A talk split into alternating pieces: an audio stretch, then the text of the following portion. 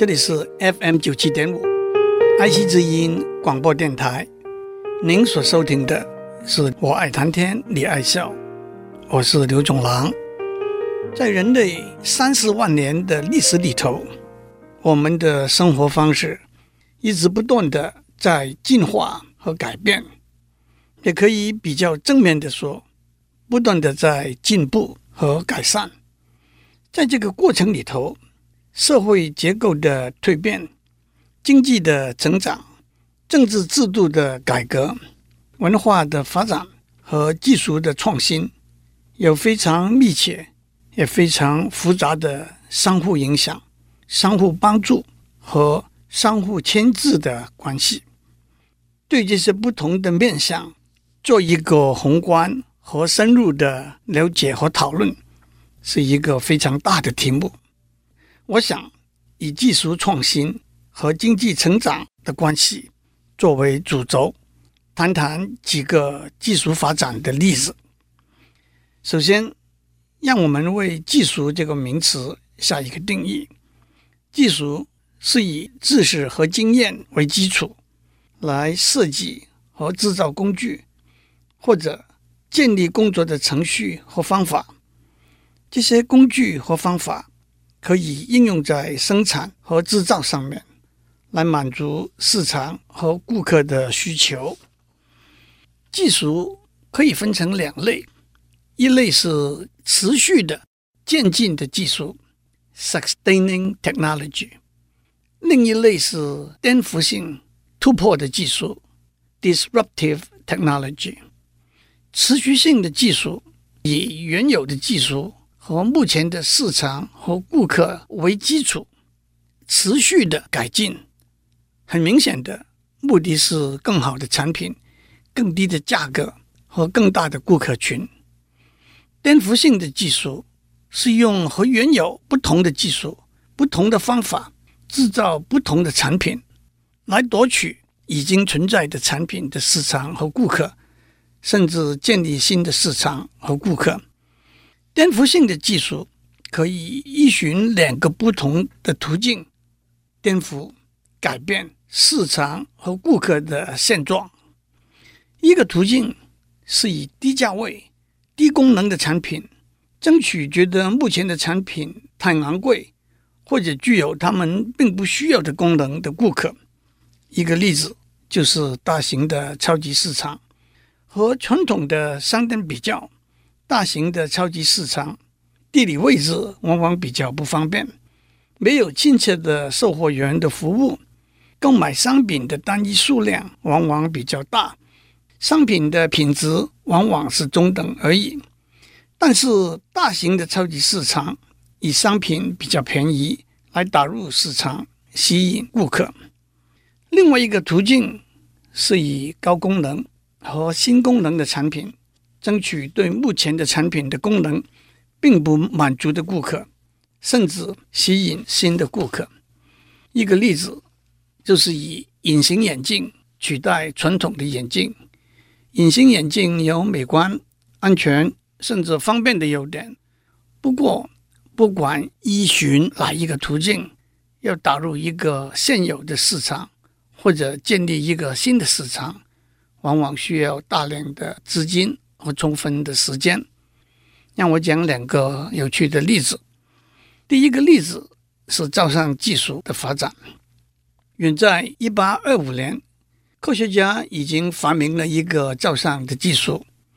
涂有化学物的底板在曝光之后，因为光线引起的化学作用，底板上部分的化学物会硬化，把没有硬化的化学物冲洗掉。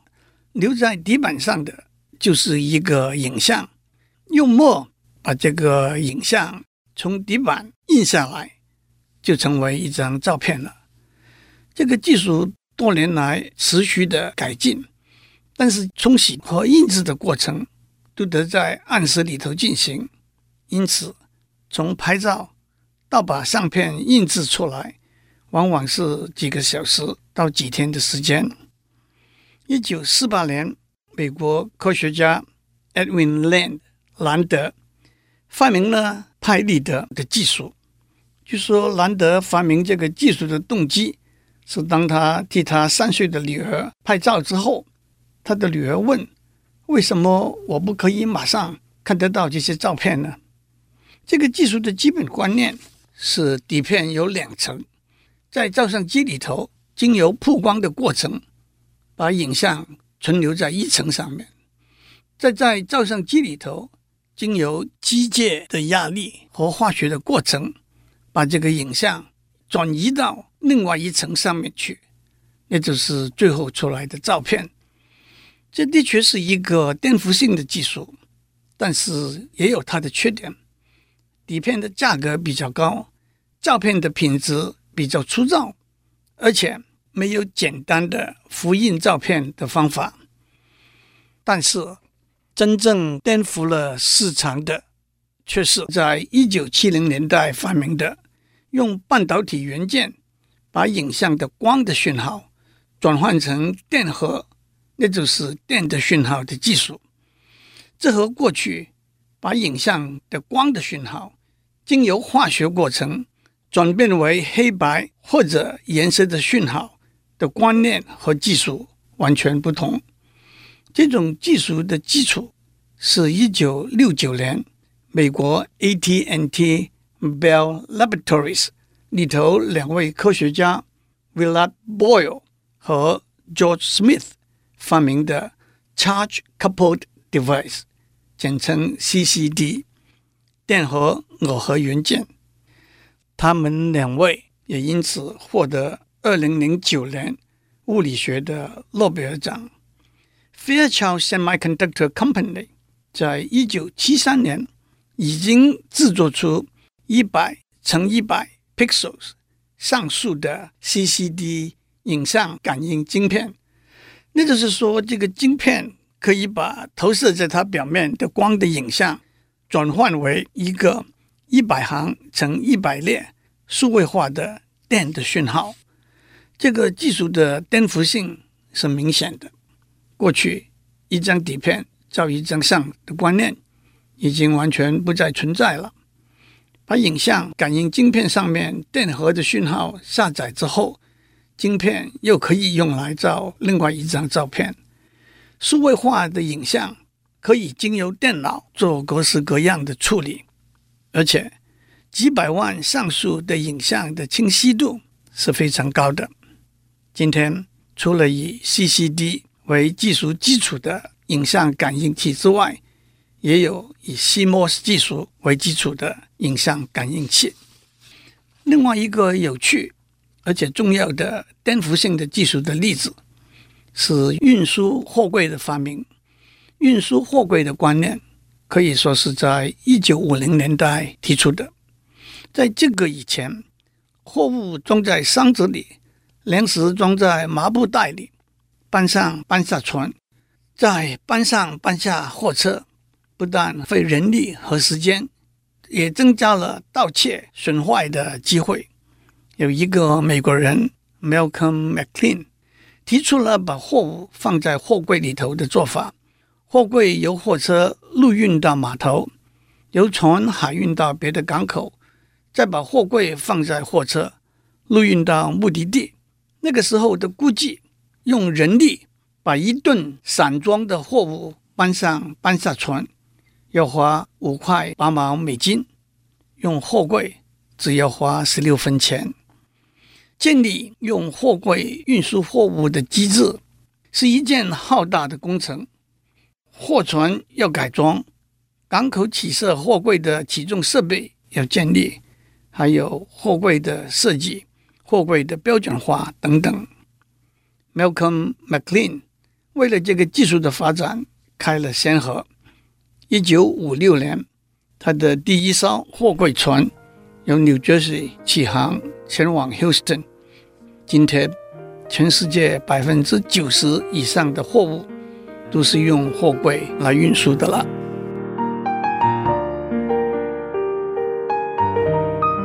我们在上面讲到技术对经济、社会、生活、政治和文化的影响。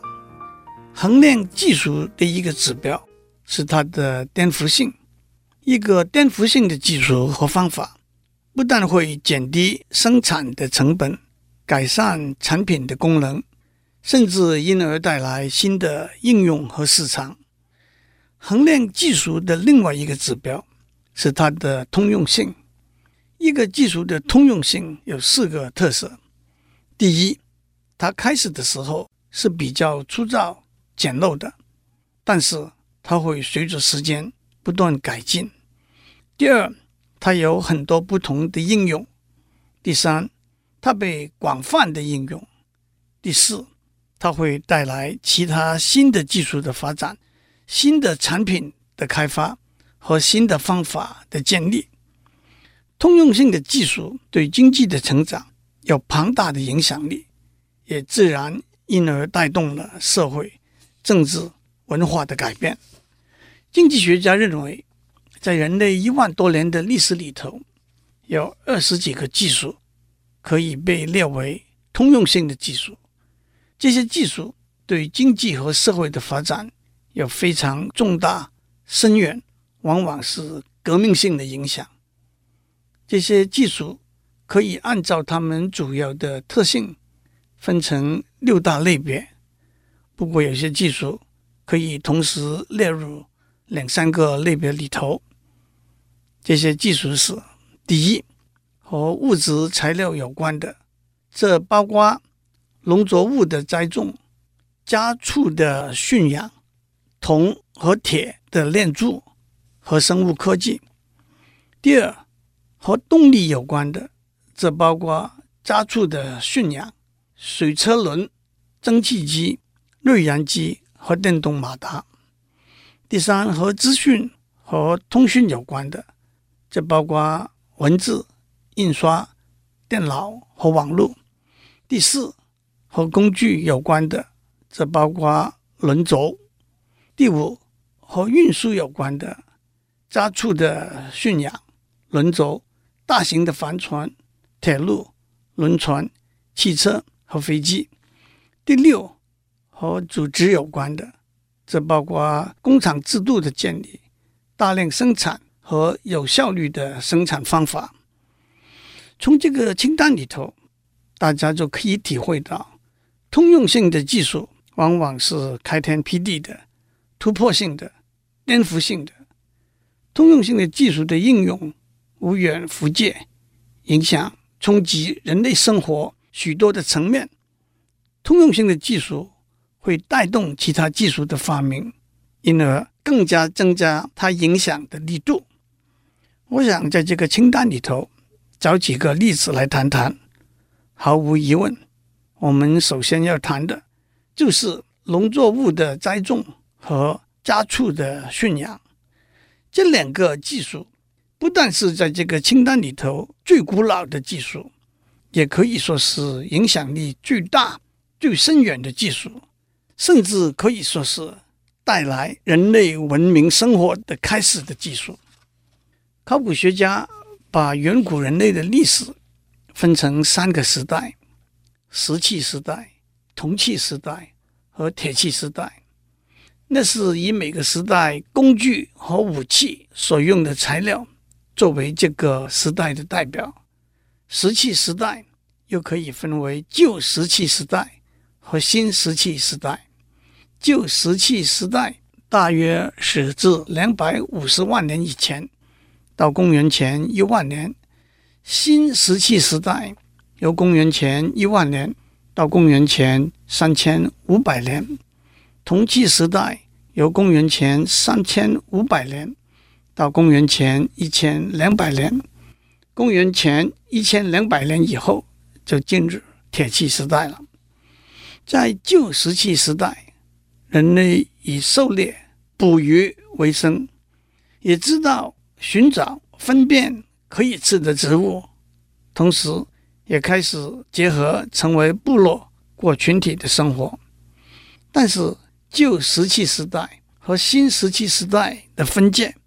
可以说是农作物的栽种和家畜的驯养这两个通用技术的发展，这的确是一个非常重要的分界。从一切都由大自然主宰一切都是野生的，人类只能够被动的去寻找可以吃的植物，猎取、捕捉可以吃的动物，改变到由人类主宰，把野生的动物和植物驯化 （domestication），主动的、负责任的选择农作物的栽种和家畜的驯养。这一个改变，往往被叫做新石器时代的农业革命。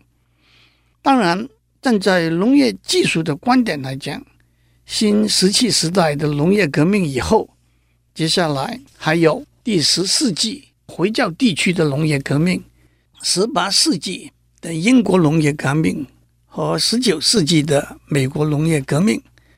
这些技术的发展，我们没有办法一一描述。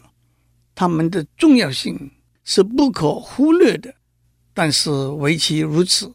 作为这些发展的开端，新石器时代的农业革命对人类经济、社会和文明的发展的重要性就更明显了。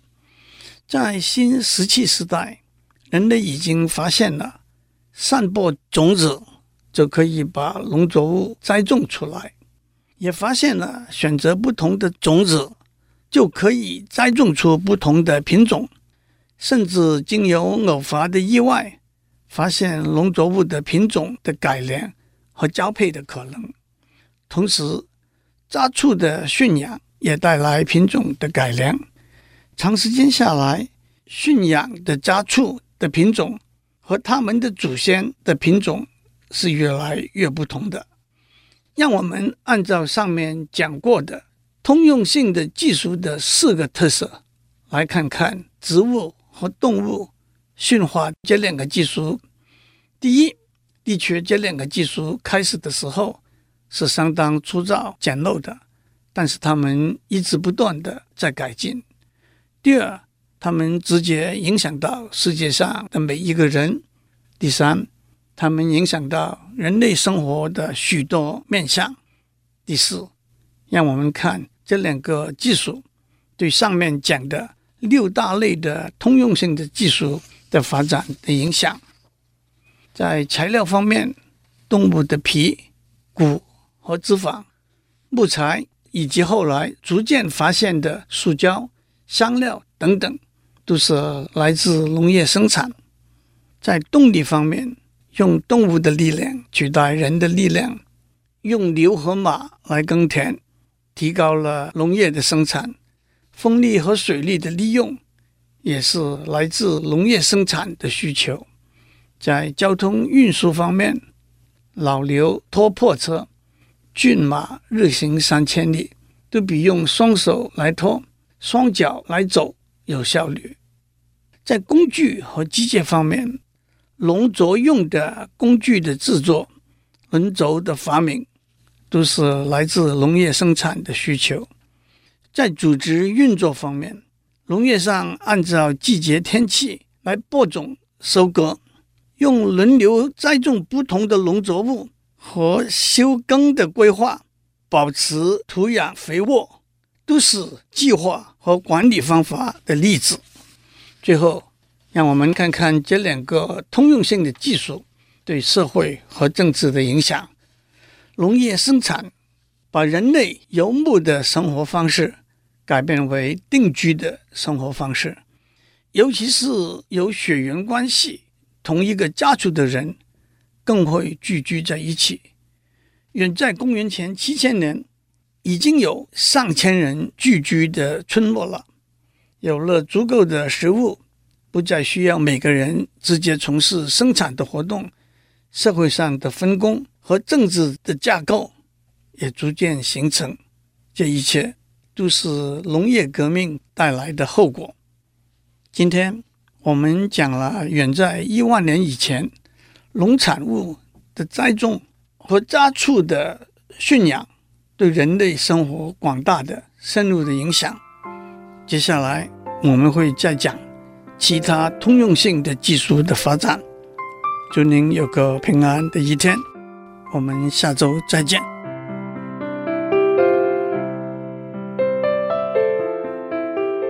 以上内容由台达电子文教基金会赞助播出。